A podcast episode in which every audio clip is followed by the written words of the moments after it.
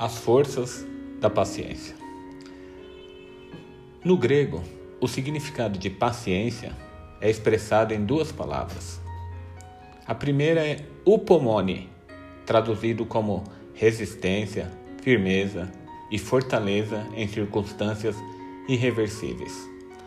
A segunda palavra é macrotúmia, significa ter o espírito tranquilo ou que não perde o ânimo.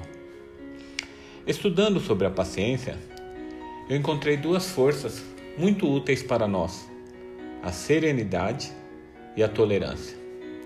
Serenidade é do latim serenitas. É aquilo que se apresenta sem agitações ou perturbações. Tranquilidade é o estado ou condição da pessoa serena, de quem age de maneira calma, tranquila. Tolerância, do latim tolerantia, ou do grego tolerare.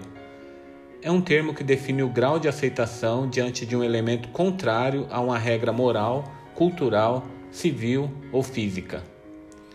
Veja o que Paulo diz a Efésios: Sejam completamente humildes e dóceis, e sejam pacientes, suportando uns aos outros com amor.